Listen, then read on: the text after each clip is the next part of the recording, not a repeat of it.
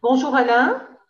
je, te remercie de, je te remercie de venir sur Radio Web euh, pour parler d'un livre que tu as particulièrement apprécié. Et il s'agit d'un récit d'Éric Deluca, euh, Impossible, qui a paru en 2019. Alors, je crois qu'Éric Deluca est peut-être un des écrivains italiens euh, qu'on connaît le mieux en France. C'est vrai qu'il parle, entre autres langues, parfaitement le français. Il a aussi derrière lui une œuvre considérable, à peu près une cinquantaine de récits, trois recueils de poésie, et son itinéraire euh, est hors du commun. Euh, je pense qu'il est, il, est presque impossible, justement, pour reprendre le titre, de parler de l'œuvre sans parler de l'homme, parce que je pense que les deux sont intimement liés, il me semble. Écoute, euh, je ne suis pas euh, un expert de la vie d'Éric Deluca et je n'ai pas lu toute l'œuvre que tu viens d'évoquer d'Éric Deluca. Mais il est vrai que les quelques livres que j'ai pu lire montrent à chaque fois des choses dans lesquelles on sent une part biographique et ajouter à cela du romanesque ou de la poésie. Euh, c'est le cas par exemple des livres sur sa jeunesse, Monte di Dio ou de son adolescence, Une journée avant le bonheur, où on sent la biographie, mais avec aussi beaucoup de poésie dans ce qui se passe à Naples. C'est vrai dans ses récits sur la montagne, que ce soit ces, chasses, euh, ces chasses plus d'observation d'ailleurs que de chasse elle-même, dans euh, Le poids du papillon, ou sur les traces de Nives, où en tant que grand montagnard, grand alpiniste, il, euh, il évoque sous une tente bloquée dans la montagne avec une des plus grandes alpinistes italiennes, ce qu'il peut ressentir. Et c'est aussi ce que l'on trouve soit dans ces poésies dont tu as évoqué, comme Aller simple, où il parle là de, de la réalité du temps d'aujourd'hui, ou dans Trois chevaux, où il parle d'engagement dans d'autres pays. Donc, oui, moi je partage ton point de vue. On ignore si les personnages dont on va parler maintenant, d'impossible, sont euh, Eri et Luca ou pas, peu nous importe.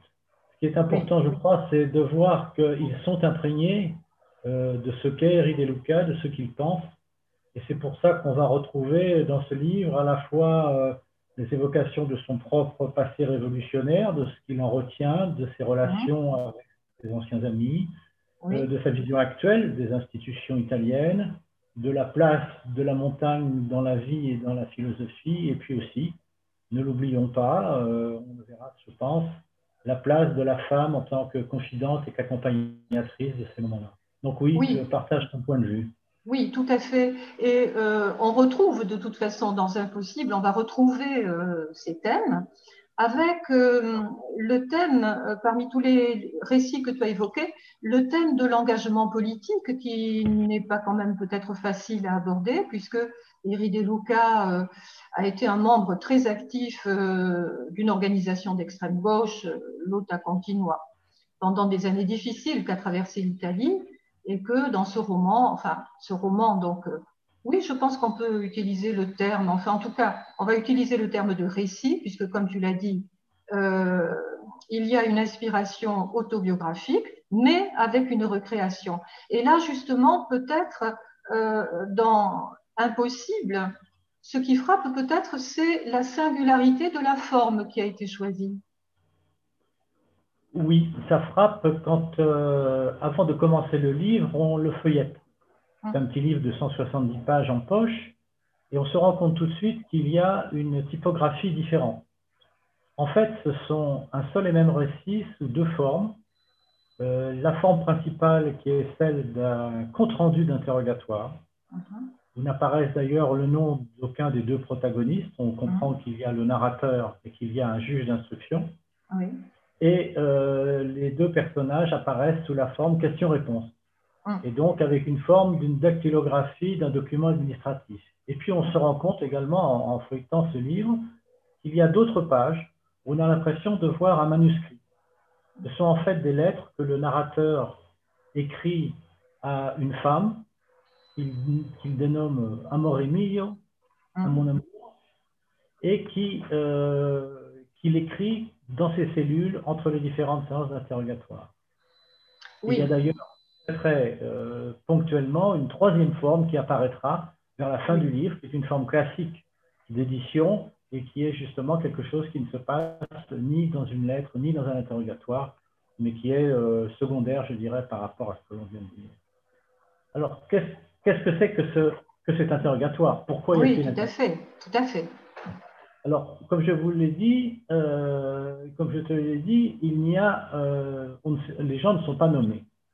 Mais d'entrée, on est dans la situation, à savoir que le narrateur est soupçonné, le juge d'instruction d'ailleurs en est absolument convaincu d'un meurtre. À savoir qu'une personne se promenant en montagne est euh, décédée, a chuté, est morte.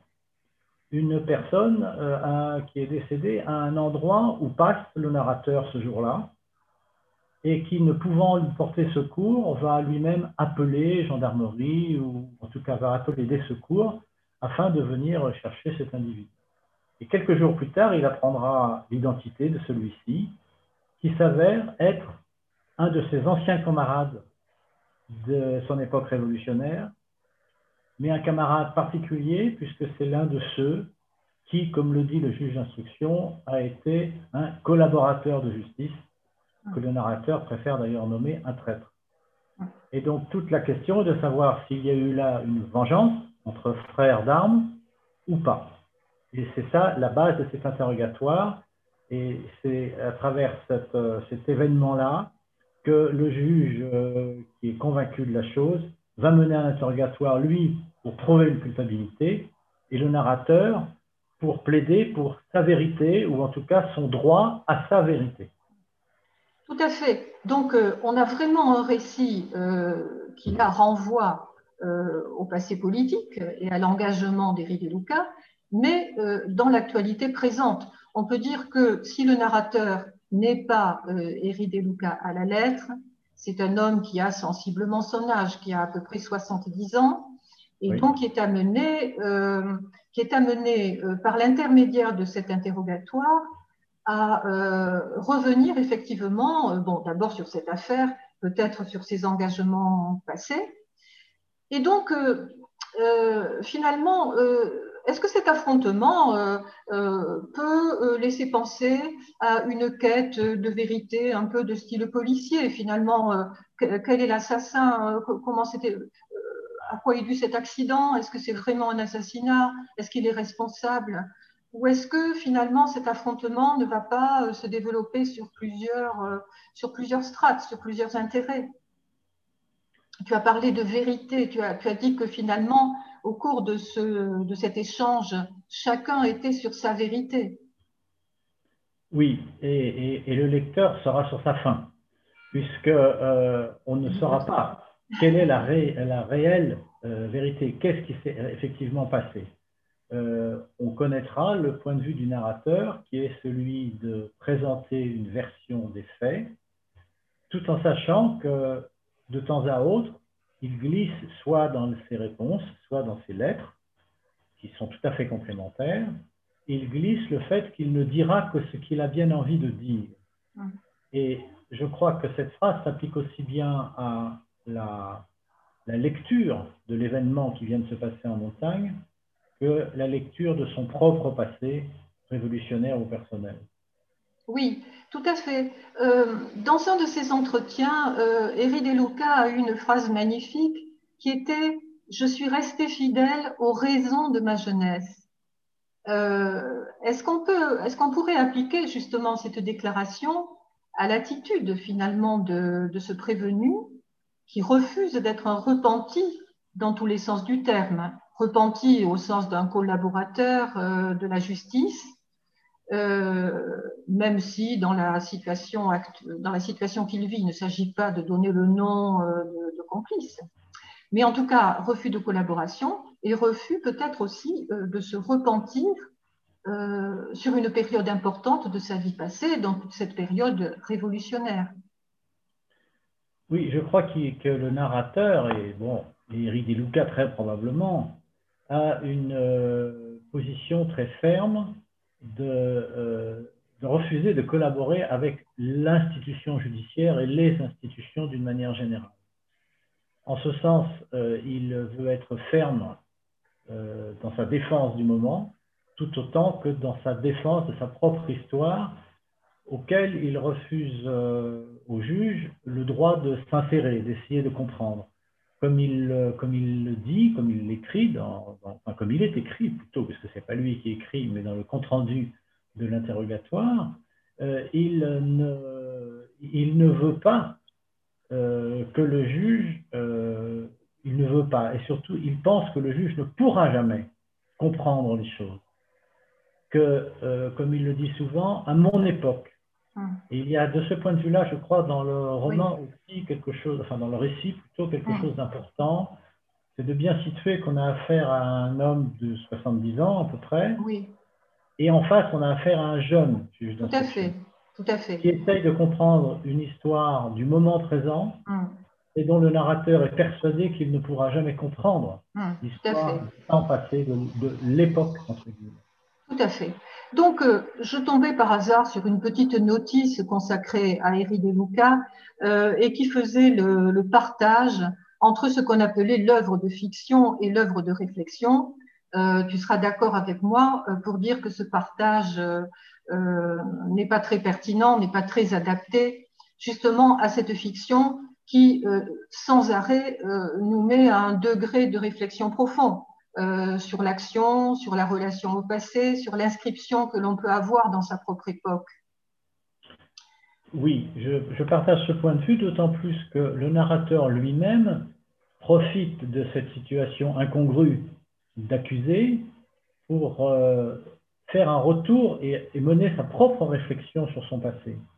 Tout à comme, fait. Il, comme il le dit euh, dans, ses lettres, puisque là on comprend mieux son attitude, il se laisse gagner par la parole, il se laisse parler, euh, il se rend compte qu'il s'exprime devant un magistrat sans se rendre compte que c'est un magistrat. En fait, il parle parce qu'il a besoin de parler, il a besoin de s'exprimer, et que ces années révolutionnaires qu'il ne nie pas du tout, qu'il assume, euh, restent encore des années sur lesquelles il doit lui-même euh, faire son chemin et sa réflexion. Oui, tout à fait. Donc, euh, il ne faudrait pas effectivement que les auditeurs aient l'image d'un doctrinaire enfermé dans une posture euh, politique sur laquelle il ne revient pas. Euh, je pense que tu l'as très bien dit. C'est un homme qui chemine, mais qui continue à cheminer avec une constance, avec la volonté finalement d'une oui, d'une continuité, d'une continuité dans ses actes, d'une honnêteté. Euh, est-ce qu'on pourrait parler euh, finalement pour cette œuvre d'une réflexion éthique? Oui, très probablement. juste un mot par rapport à ce que tu dis sur la posture. Il n'a pas de posture politique. Oui. Mais je crois qu'il a vraiment une posture morale ou éthique. Oui, tout par à rapport à lui-même, par rapport à ses anciens camarades de lutte, mm. par rapport à cette euh, destinatrice des lettres. Même si ces lettres, on le sait, dans le, récit, ne sont pas adressées. Et donc, il y a toujours chez lui le, souci, je parle du narrateur, peut-être d'Éric Lucas, en tout cas du narrateur, ce souci de rester dans une logique d'existence, dans une, ce qu'on pourrait appeler, en, rassemblant certains de tes mots, une continuité de l'éthique. Et c'est à ça qu'il s'accroche énormément, à la fois vis-à-vis du juge, non pas forcément pour cacher la vérité, ou en tout cas la, vérité, la réalité des faits, mais il s'y attache tout à fait pour euh, rester fidèle à lui-même, rester fidèle à ce qu'il croit, et non pas de façon dogmatique, mais fidèle à la réflexion qu'il a entamée et qu'il veut continuer à, poursuivre. Euh, il ne doit pas y avoir de fin à ceci. Et il est intéressant de voir d'ailleurs que le, récit se termine par une, une, scène de montagne qu'il rapporte à, son, à à la, fin du, à la fin du récit. Et les derniers mots du livre sont Je voulais continuer. Et je crois que cette notion de continuité et d'éthique parcourt tout l'ouvrage mm. et en fait habite profondément le narrateur. Tout à fait. Alors, il y aurait évidemment bien d'autres choses à dire. On pourrait aussi euh, évoquer cette correspondance, mais notre temps est un peu rapide, mais vous aurez plaisir à le découvrir par la lecture. Mais je pense que on ne peut pas euh, passer sur le poète qu'est De Luca Alors évidemment, poésie évoque tout de suite le poème euh, formel, le poème versifié. C'est vrai que Eri De Luca euh, a pratiqué le, genre poétique dans des recueils magnifiques. Tu parlais de ce recueil magnifique aller simple sur les migrants. Euh, mais alors, est-ce qu'on ne retrouve pas le poète dans ce récit, dans l'attention extrême accordée aux mots? Oui, bien évidemment dans l'attention accordée aux mots, mais aussi dans le style. Hum. Alors, je reviendrai après sur le style que l'on peut trouver dans un compte-rendu d'interrogatoire. Ça hum. paraît a priori difficile de faire transparaître de la poésie. Mais par contre, dans les lettres, qui sont un, complément à ces interrogatoires, là, l'homme, le, narrateur devient davantage homme et non plus accusé, et il se laisse aller à la sensibilité, à l'amour que lui évoque sa correspondante, et donc à la poésie. Et ce sont de très belles pages, très bien écrites, euh, avec parfois des images de la relation amoureuse qui sont très riches.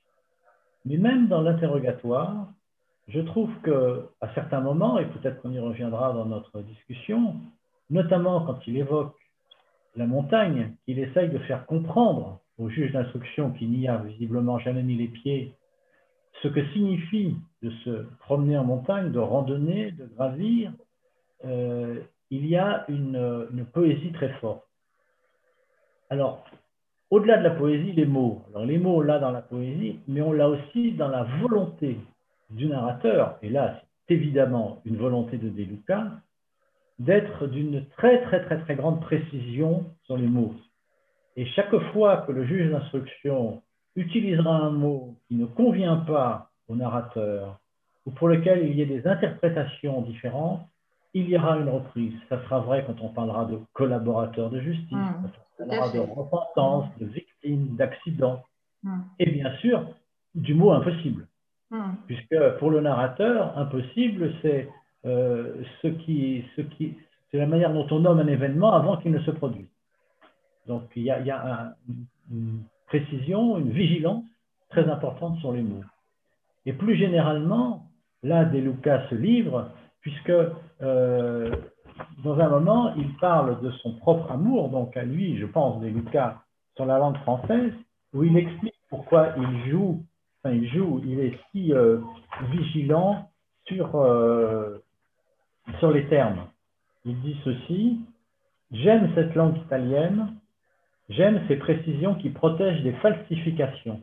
Et je pense que ce terme de falsification est un terme très important, à la fois vis à -vis de la langue et des mots, mais aussi vis-à-vis de la vérité et vis-à-vis de l'engagement politique.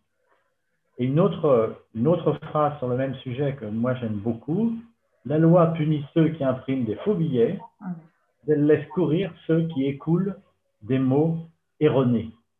Et là, on ne pourra vraiment pas dire qu'Éric De Luca, lui, laisse courir les mots erronés, parce qu'il est d'une précision ciselée. Tout à fait.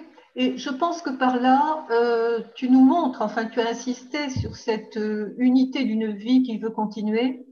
Je pense que euh, ce que tu dis là montre l'unité des aspects de la vie de Eri De Luca qu'on a tendance à ressentir au départ comme extrêmement différents, extrêmement divers.